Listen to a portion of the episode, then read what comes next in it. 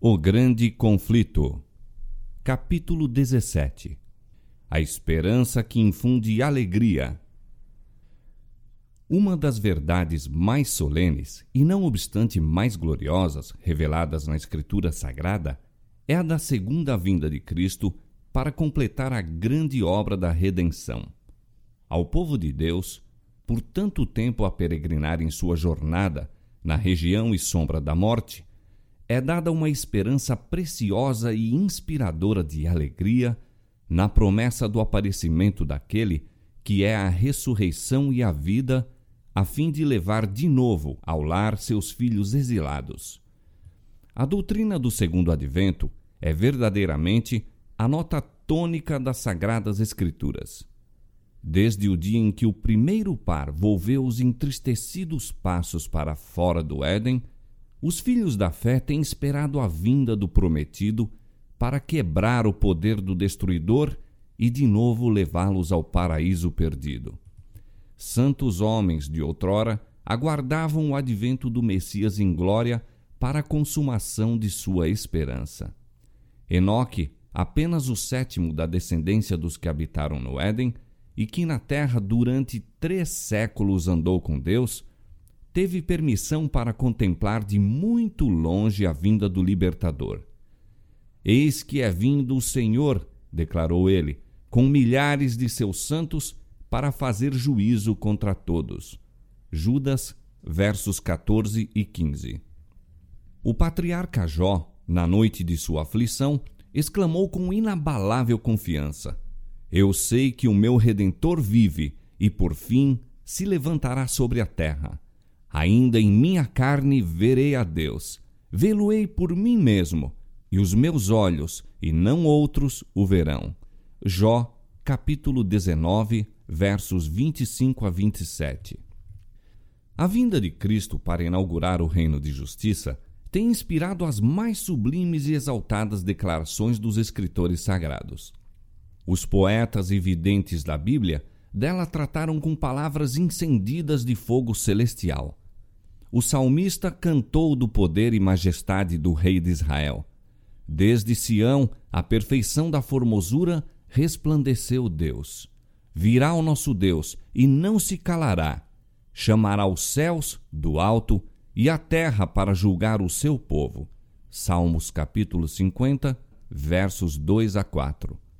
Alegrem-se os céus e regozije-se a terra ante a face do Senhor, porque vem, porque vem a julgar a terra, julgará o mundo com justiça e os povos com a sua verdade.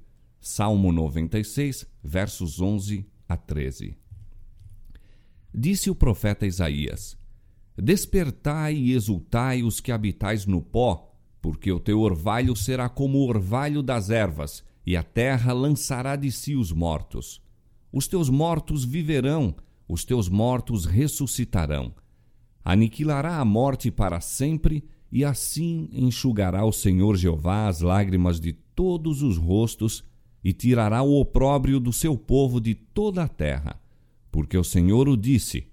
E naquele dia se dirá: Eis que este é o nosso Deus a quem aguardávamos, e ele nos salvará. Este é o Senhor a quem aguardávamos. Na sua salvação gozaremos e nos alegraremos. Isaías capítulo 26, verso 19, capítulo 25, versos 8 e 9. E Abacuque, transportado em sua visão, contemplou seu aparecimento. Deus veio de Temã e o santo do monte de Parã.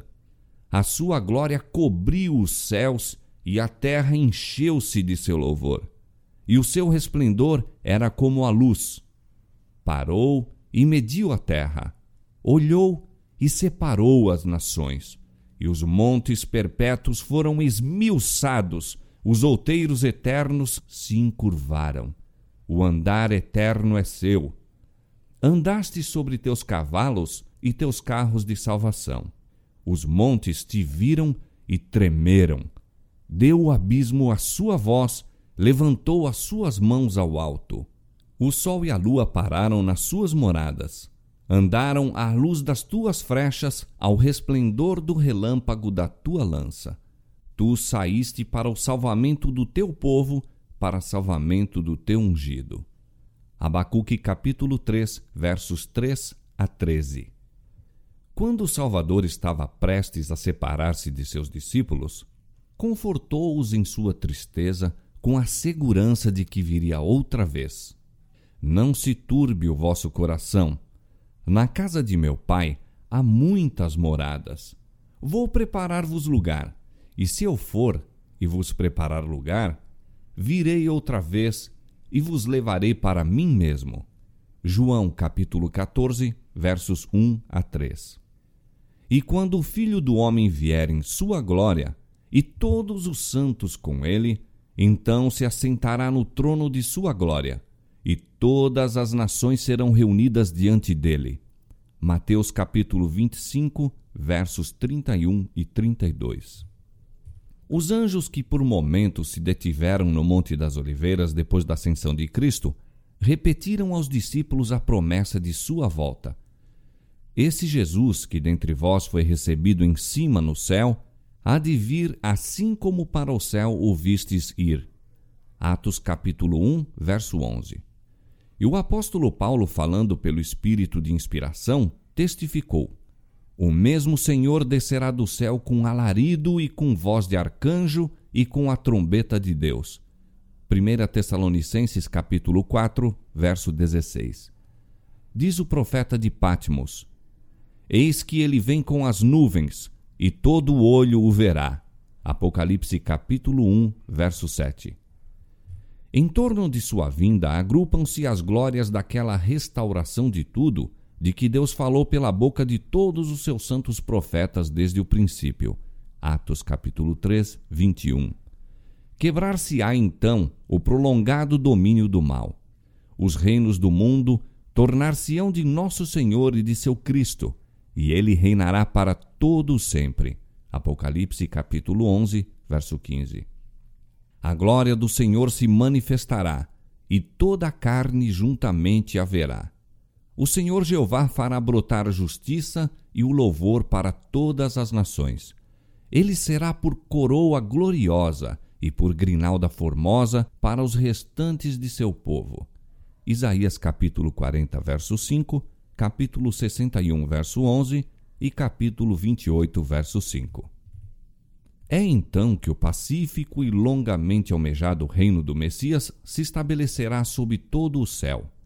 O Senhor consolará a Sião, consolará a todos os seus lugares assolados, e fará os seus desertos como o Éden, e a sua solidão como o jardim do Senhor.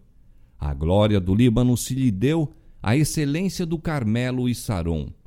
Nunca mais te chamarão desamparada, nem a tua terra se denominará jamais assolada, mas chamar-te-ão meu deleite, e a tua terra Beulá. Como o noivo se alegra da noiva, assim se alegrará de ti o teu Deus. Isaías capítulo 51, verso 3, capítulo 35, verso 2 e capítulo 62, verso 4 e 5. A vinda do Senhor tem sido em todos os séculos a esperança de seus verdadeiros seguidores. A última promessa do Salvador no Monte das Oliveiras, de que ele viria outra vez, iluminou o futuro a seus discípulos, encheu-lhes o coração de alegria e esperança que as tristezas não podem apagar nem as provações empanar. Em meio de sofrimento e perseguição, o aparecimento do grande Deus e nosso Salvador Jesus Cristo foi a bem-aventurada esperança. Quando os cristãos tessalonicenses estavam cheios de pesar ao sepultarem os seus queridos, que haviam esperado viver para testemunharem a vinda de Jesus, Paulo, seu instrutor, apontou-lhes a ressurreição a ocorrer por ocasião do advento do Salvador. Então os mortos em Cristo ressurgiriam e, juntamente com os vivos, seriam arrebatados para encontrar o Senhor nos ares. E assim, disse ele, estaremos sempre com o Senhor. Portanto, consolai-vos uns aos outros com estas palavras. 1 Tessalonicenses capítulo 4, versos 16 a 18. Na rochosa ilha de Patmos, o discípulo amado ouve a promessa: Certamente cedo venho. E em sua anelante resposta, sintetiza a prece da Igreja em toda a sua peregrinação. Amém. Ora vem, Senhor Jesus. Apocalipse capítulo 22, verso 20. Do calabouço, da tortura, da forca, onde santos e mártires testificaram da verdade, vem através dos séculos a voz de sua fé e esperança. Estando certos da ressurreição pessoal de Cristo e, por conseguinte, de sua própria, por ocasião da vinda de Jesus, diz um desses cristãos: desprezavam a morte e verificava-se estarem acima dela. Estavam dispostos a descer ao túmulo para que pudessem ressuscitar livres. Esperavam pelo Senhor a vir do céu, nas nuvens, com a glória de seu Pai, trazendo aos justos os tempos do reino. Os valdenses acariciavam a mesma fé. Wycliffe aguardava o aparecimento do Redentor como a esperança da Igreja. Lutero declarou: Convenço-me, em verdade, de que o dia do juízo não está para além de trezentos anos. Deus não quer, não pode suportar por muito tempo mais este ímpio mundo. Aproxima-se o grande dia em que se subverterá o rei da abominação. Este velho mundo não está longe de seu fim, disse Melancton. Calvino manda aos cristãos não hesitarem desejando ardentemente o dia da vinda de Cristo como o mais auspicioso de todos os acontecimentos e declara que a família inteira dos fiéis conservará em vista aquele dia. Devemos ter fome de Cristo, devemos buscá-lo, contemplá-lo. Diz ele, até a aurora daquele grande dia em que o nosso Senhor amplamente manifestará a glória do seu reino. Não levou o nosso Senhor Jesus nossa carne para o céu? disse Knox, o reformador escocês. E não voltará ele? Sabemos que voltará, e isso dentro em breve. Ridley e Latimer, que depuseram a vida pela verdade, esperaram pela fé a vinda do Senhor. Ridley escreveu: O mundo, creio eu, portanto o digo, chegará sem dúvida ao fim. De coração, clamemos como João, o servo de Deus, a Cristo nosso Salvador. Vem, Senhor Jesus, vem.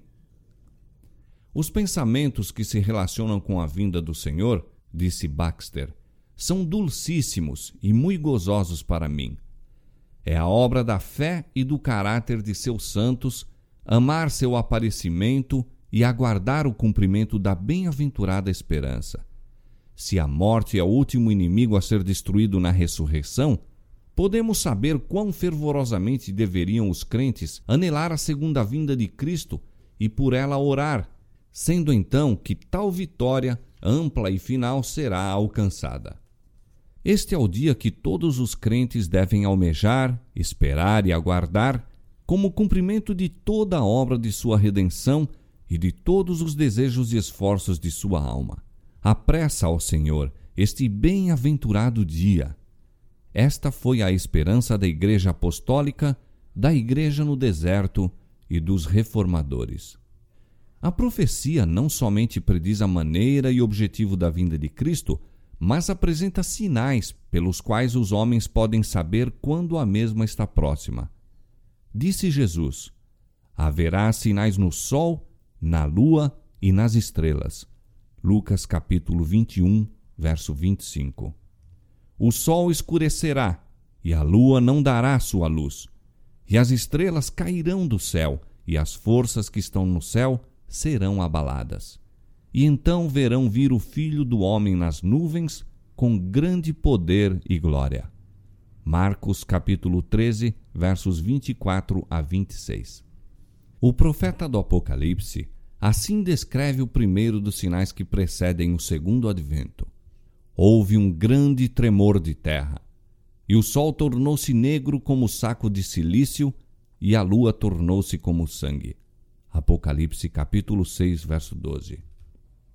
Estes sinais foram testemunhados antes do início do século XIX. Em cumprimento desta profecia, ocorreu no ano 1755 o mais terrível terremoto que já se registrou posto que geralmente conhecido por terremoto de Lisboa, estendeu-se pela maior parte da Europa, África e América, foi sentido na Groenlândia, nas Índias Ocidentais, na Ilha da Madeira, na Noruega e Suécia, Grã-Bretanha e Irlanda. Abrangeu uma extensão de mais de 10 milhões de quilômetros quadrados. Na África, o choque foi quase tão violento como na Europa. Grande parte da Argélia foi destruída e a pequena distância de Marrocos foi tragada uma aldeia de 8 ou 10 mil habitantes. Uma vasta onda varreu a costa da Espanha e da África, submergindo cidades e causando grande destruição. Foi na Espanha e Portugal que o choque atingiu a maior violência. Disse que em Cádiz a ressaca alcançou a altura de 20 metros. Montanhas, algumas das maiores de Portugal, foram impetuosamente sacudidas, como que até os fundamentos, e algumas delas se abriram nos cumes, os quais se partiram e rasgaram de modo maravilhoso, sendo delas arrojadas imensas massas para os vales adjacentes. Disse terem saído chamas dessas montanhas.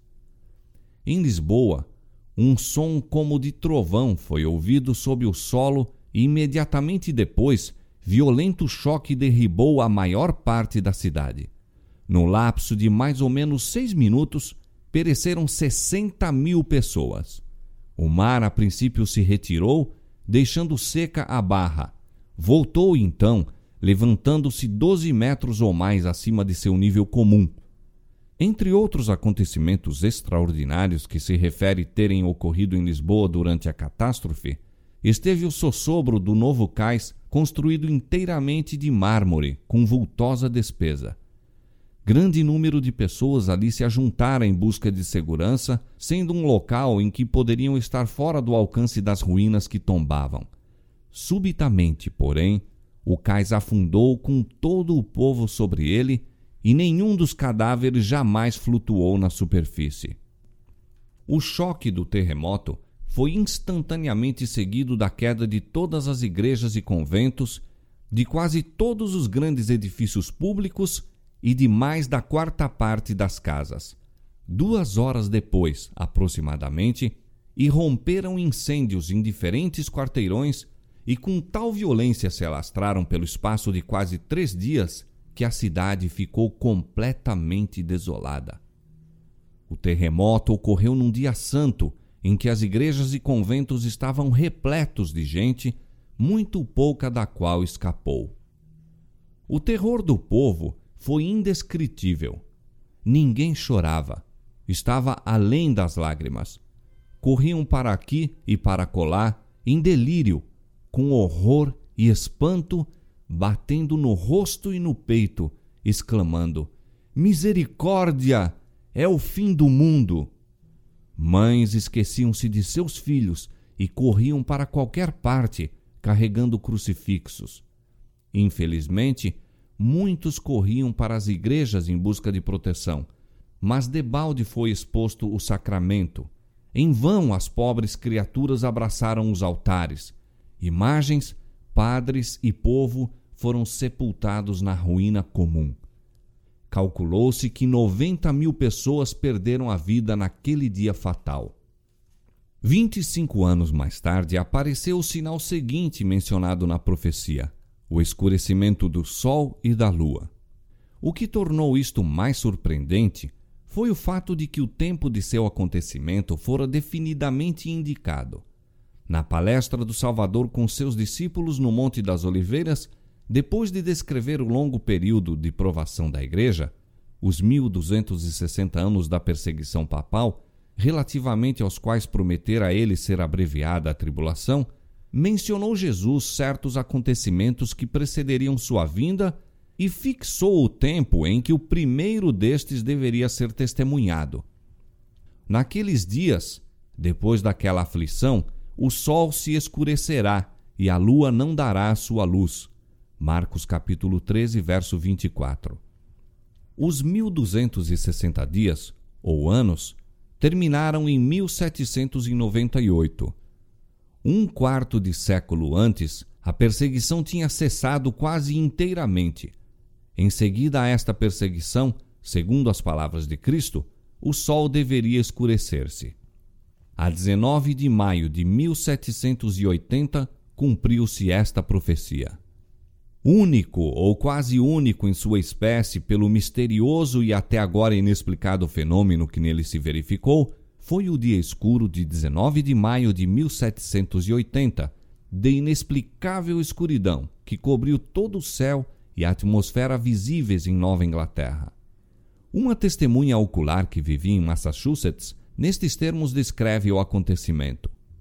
Pela manhã surgiu claro o sol, mas logo se ocultou. As nuvens se tornaram sombrias, e delas negras e ameaçadoras, como logo se mostraram, chamejavam relâmpagos, ribombavam trovões, caindo leve aguaceiro. Por volta das nove horas, as nuvens se tornaram mais finas, tomando uma aparência bronzeada ou acobreada, e a terra, pedras, árvores, edifícios, água e as pessoas tinham aspecto diferente por causa dessa estranha luz sobrenatural. Alguns minutos mais tarde, pesada nuvem negra se espalhou por todo o céu, exceto numa estreita orla do horizonte, e ficou tão escuro como usualmente às nove horas de uma noite de verão. Temor, ansiedade e pavor encheram gradualmente o espírito do povo. Mulheres ficaram à porta olhando para a negra paisagem. Os homens voltavam de seus labores nos campos. O carpinteiro deixava suas ferramentas, o ferreiro a forja, o negociante o balcão. As aulas eram suspensas e as crianças, tremendo, fugiam para casa. Os viajantes acolhiam-se à fazenda mais próxima. O que será? inquiriam todos os lábios e corações. Dir-se-ia que um furacão estivesse prestes a precipitar-se sobre o país, ou fosse o dia da consumação de todas as coisas. Acenderam-se velas, e o fogo na lareira brilhava tanto como em noite de outono sem luar. As aves retiravam-se para os puleiros e iam dormir. O gado ajuntava-se no estábulo e berrava. As rãs coachavam os pássaros entoavam seus gorjeios vespertinos e os morcegos voavam em derredor. Mas os seres humanos sabiam que não era vinda a noite. O Dr. Nathanael Whittaker, pastor da igreja do Tabernáculo em Salem, dirigia serviços religiosos na casa de culto e pregava um sermão no qual sustentou que as trevas eram sobrenaturais. Reuniram-se congregações em muitos outros lugares. Os textos para esses sermões extemporâneos eram invariavelmente os que pareciam indicar as trevas de acordo com a profecia bíblica. As trevas foram densíssimas logo depois das onze horas.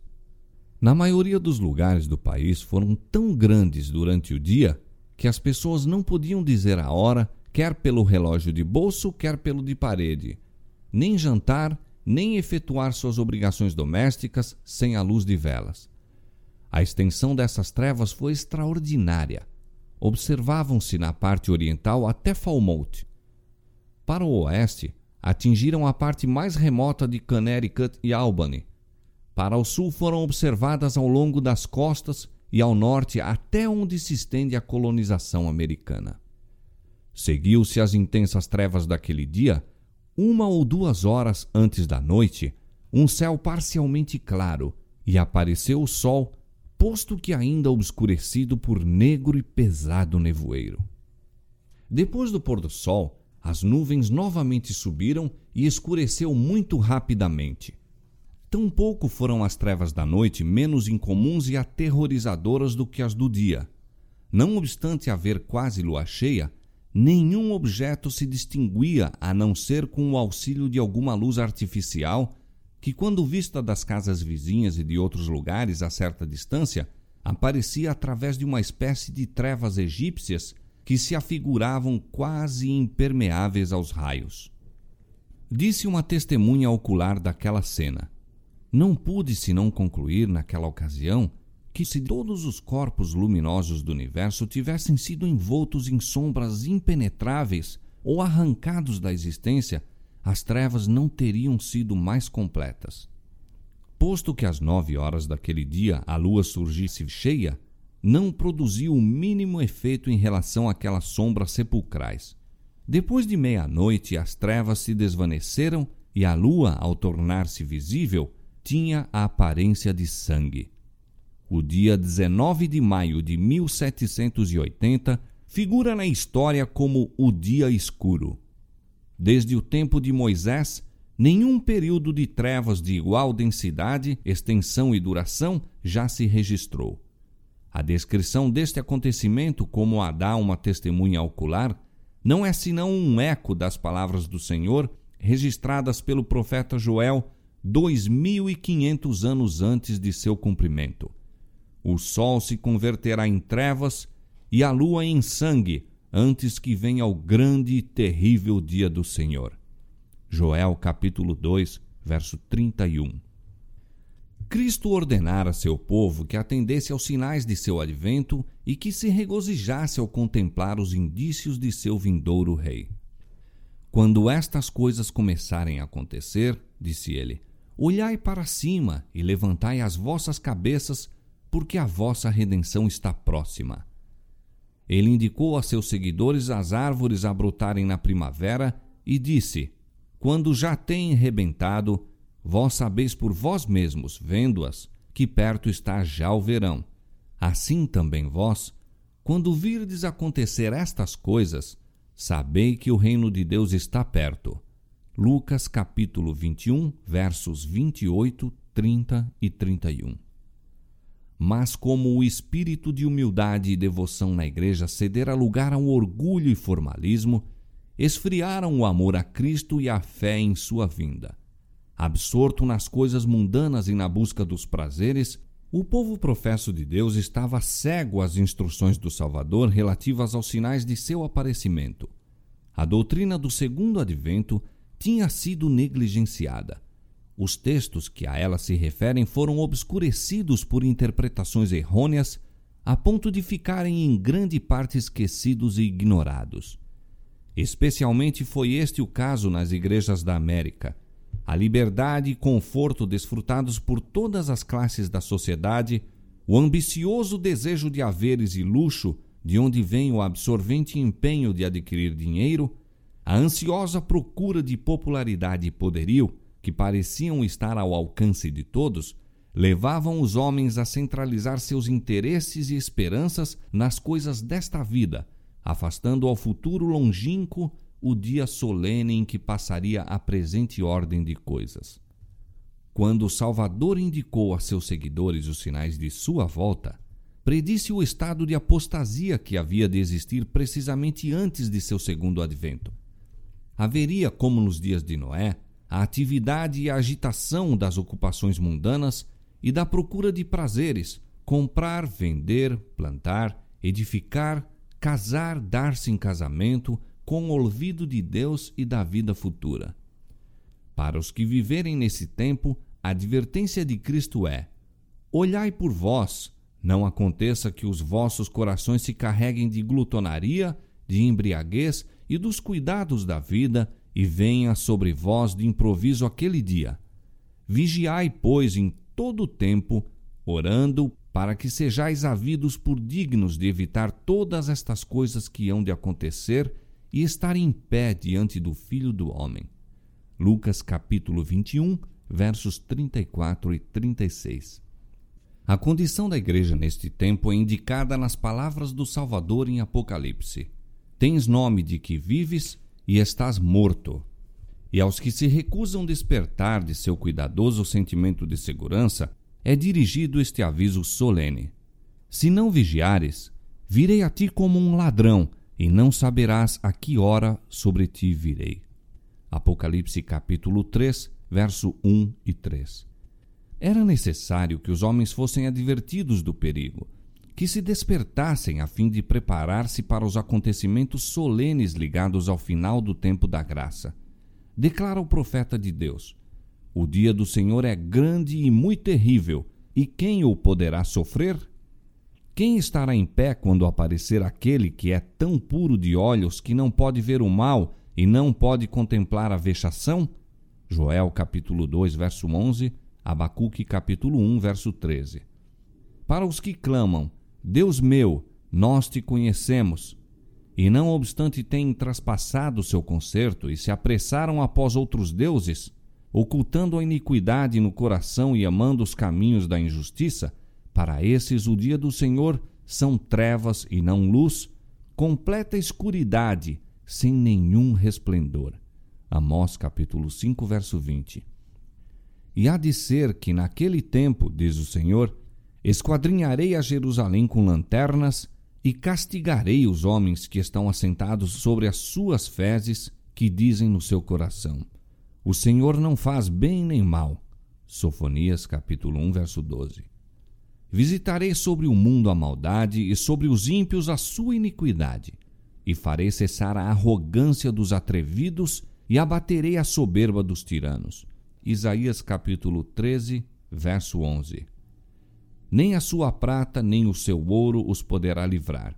Será saqueada a sua fazenda e assoladas as suas casas.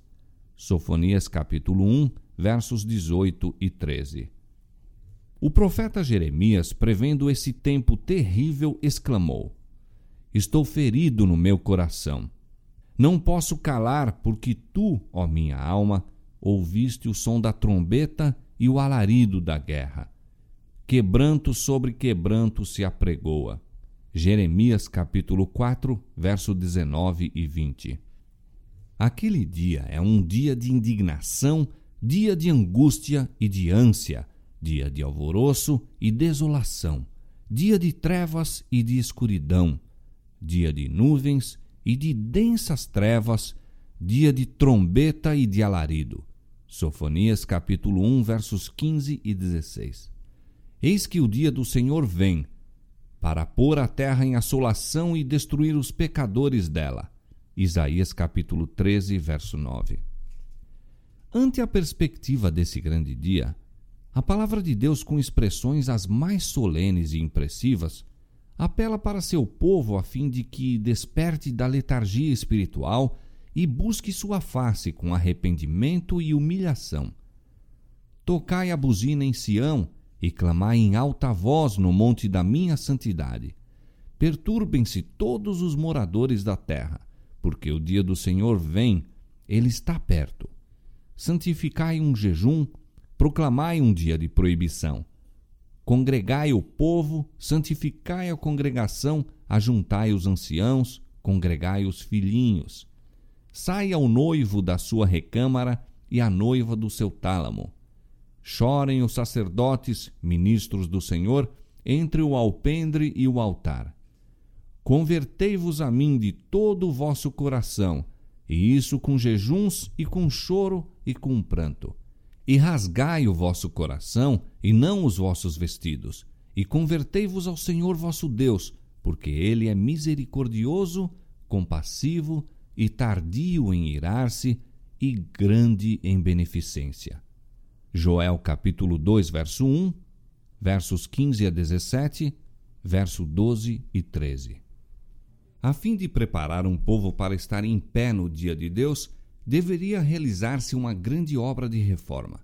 Deus viu que muitos dentre seu povo professo não estavam edificando para a eternidade e, em sua misericórdia, estava prestes a enviar uma mensagem de advertência a fim de despertá-los de seu torpor e levá-los a preparar-se para a vinda de Jesus. Esta advertência temo-la em Apocalipse 14. Apresenta-se-nos ali uma tríplice mensagem como sendo proclamada por seres celestiais e imediatamente seguida pela vinda do Filho do Homem para recolher a messe da terra.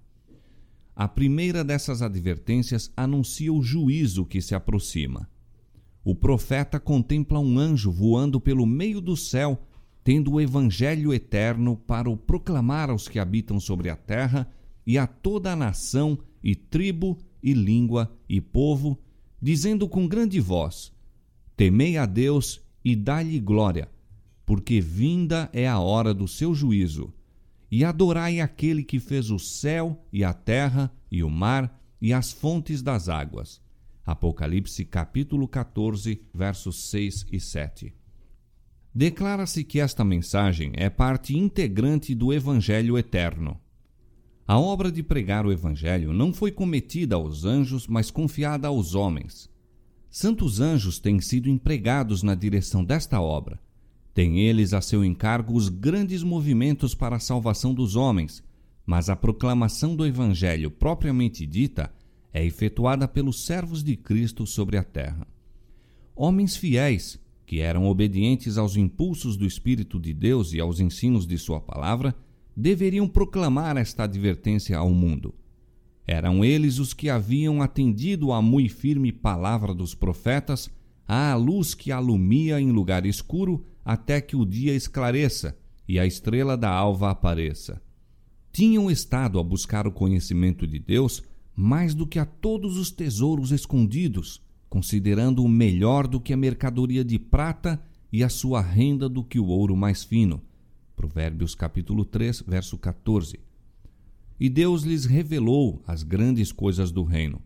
O segredo do Senhor é para os que o temem, e ele lhes fará saber o seu conserto. Salmo 25, verso 14. Não foram os ilustrados teólogos que tiveram compreensão desta verdade e se empenharam em proclamá-la. Houvessem eles sido atalaias fiéis, pesquisando as Escrituras com diligência e oração, e teriam conhecido o tempo da noite, as profecias ter-lhes-iam patenteado os acontecimentos prestes a ocorrer.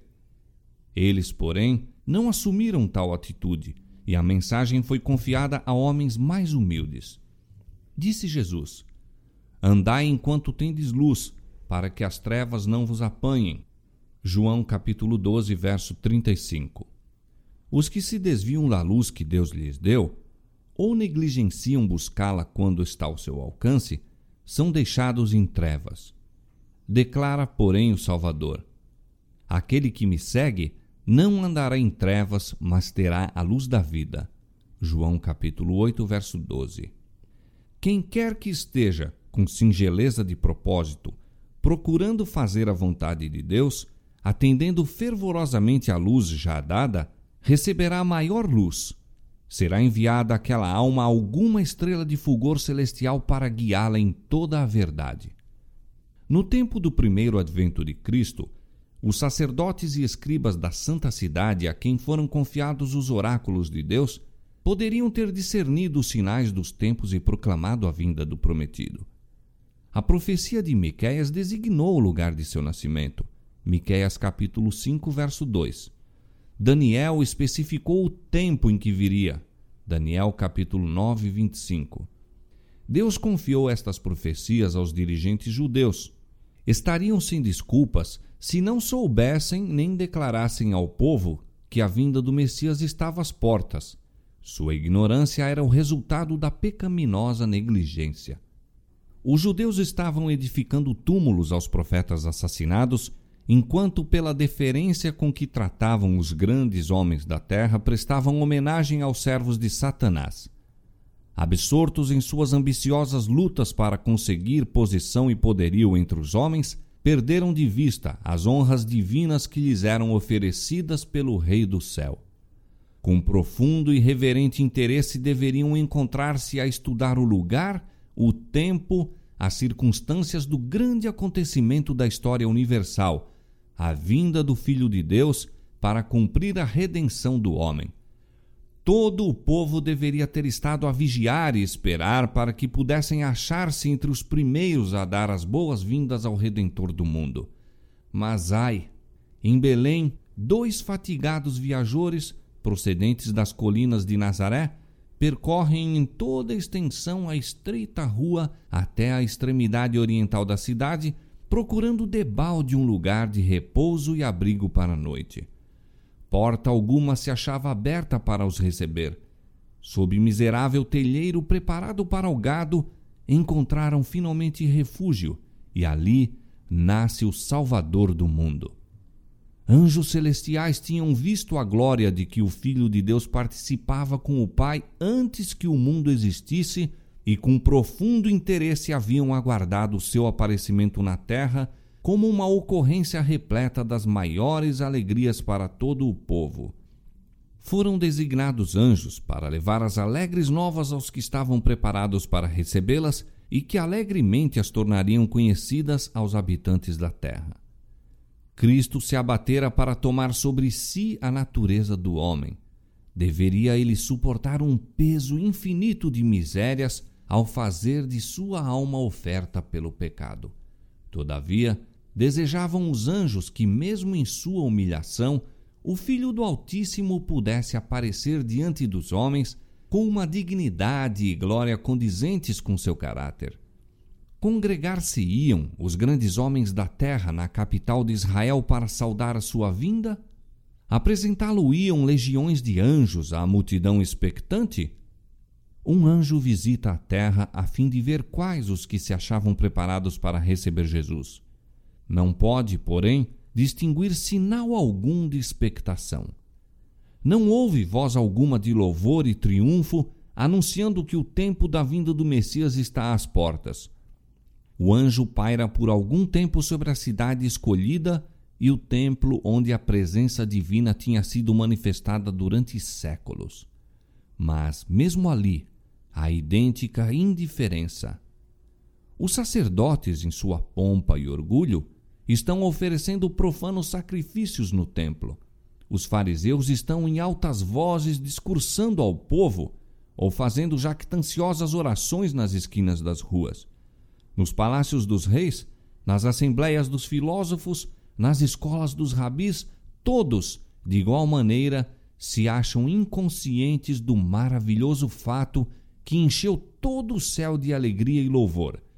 O fato de que o Redentor dos homens está prestes a aparecer na terra. Evidência alguma há de que Cristo seja esperado, e nenhuns preparativos para o príncipe da vida. Com espanto, está o mensageiro celestial prestes a voltar para o céu com a desonrosa notícia quando descobre alguns pastores que à noite vigiam seus rebanhos e mirando o céu bordado de estrelas, meditam na profecia do Messias a vir à terra, anelando o advento do Redentor do mundo. Ali se encontra um grupo que está preparado para receber a mensagem celestial. E subitamente o anjo do Senhor aparece anunciando as boas novas de grande alegria. A glória celestial inunda a planície toda. Aparece uma incontável multidão de anjos e como se fora demasiado grande alegria para um só mensageiro trazê-la do céu, uma multidão de vozes irrompe em antífonas que todas as nações dos salvos um dia entoarão. Glória a Deus nas alturas, paz na terra, boa vontade para com os homens. Lucas capítulo 2, verso 14. Oh, que lição encerra a maravilhosa história de Belém! quanto ela reprova nossa incredulidade, nosso orgulho e amor próprio. Quanto nos adverte a nos precavermos para que não aconteça que, pela nossa criminosa indiferença, deixemos também de discernir os sinais dos tempos e, portanto, não conheçamos o dia de nossa visitação. Não foi somente nas colinas da Judéia, nem apenas entre os humildes pastores que os anjos encontraram os que se achavam vigilantes pela vinda do Messias. Na terra dos gentios havia também os que por ele esperavam. Eram homens sábios, ricos e nobres filósofos do Oriente. Investigadores da natureza, haviam os magos visto a Deus em sua obra. Pelas escrituras hebraicas tinham aprendido acerca da estrela que deveria surgir de Jacó e com ardente desejo esperavam a vinda daquele que seria não somente a consolação de Israel, mas uma luz para alumiar as nações e salvação até os confins da terra. Lucas capítulo 2, versos 25 e 32, Atos capítulo 13, verso 47. Buscavam a luz, e luz procedente do trono de Deus iluminou-lhes o caminho para os pés. Enquanto os sacerdotes e rabis de Jerusalém, os pretensos depositários e expositores da verdade, se encontravam envoltos em trevas, a estrela enviada pelo céu guiou os estrangeiros gentios ao lugar do nascimento do recém-nascido rei. É para os que o esperam que Cristo deve aparecer a segunda vez sem pecado para a salvação. Hebreus capítulo 9, verso 28. Semelhante às novas do nascimento do Salvador, a mensagem do segundo advento não foi confiada aos dirigentes religiosos do povo. Eles não haviam preservado sua união com Deus, recusando a luz do céu. Não eram, portanto, do número descrito pelo apóstolo Paulo. Mas vós, irmãos, Já não estais em trevas, para que aquele dia vos surpreenda como um ladrão, porque todos vós sois filhos da luz e filhos do dia. Nós não somos da noite nem das trevas. 1 Tessalonicenses capítulo 5, versos 4 e 5. Os atalaias sobre os muros de Sião deveriam ter sido os primeiros a aprender as novas do advento do Salvador, os primeiros a alçar a voz para proclamar achar-se ele perto, os primeiros a advertir o povo a fim de que se preparasse para a sua vinda. Entregavam-se, porém, ao comodismo, sonhando em paz e segurança enquanto o povo dormia em seus pecados. Jesus viu a sua igreja semelhando a figueira estéril, coberta de pretensiosas folhas e, no entanto, destituída do precioso fruto. Notava-se alardeada observância das formas da religião, enquanto faltava o espírito da verdadeira humildade, arrependimento e fé, o que unicamente poderia tornar aceitável o culto a Deus. Em vez das graças do Espírito, havia manifesto orgulho formalismo, vanglória, egoísmo, opressão. Uma igreja apostatada fechava os olhos aos sinais dos tempos. Deus não a abandonou nem permitiu que sua fidelidade lhe faltasse. Dele, porém, afastara-se e separara-se de seu amor. Recusando-se ela a satisfazer as condições, suas promessas não foram para com ela cumpridas. Esse é o resultado certo de não apreciar nem aproveitar a luz e privilégios que Deus confere. A menos que a igreja siga o caminho que lhe abre a providência, aceitando todo o raio de luz, cumprindo todo o dever que lhe seja revelado, a religião fatalmente degenerará em formalismo e desaparecerá o espírito da piedade vital. Esta verdade tem sido repetidas vezes ilustrada na história da Igreja. Deus requer de seu povo obras de fé e obediência correspondentes às bênçãos e privilégios conferidos. A obediência exige sacrifício e implica uma cruz. E este é o motivo por que tantos dentre os professos seguidores de Cristo se recusam a receber a luz do céu e, como aconteceu com os judeus de outrora, não conhecem o tempo de sua visitação. Por causa de seu orgulho e incredulidade, o Senhor os passa por alto e revela sua verdade aos que, à semelhança dos pastores de Belém e dos magos do Oriente, têm prestado atenção a toda a luz que receberam.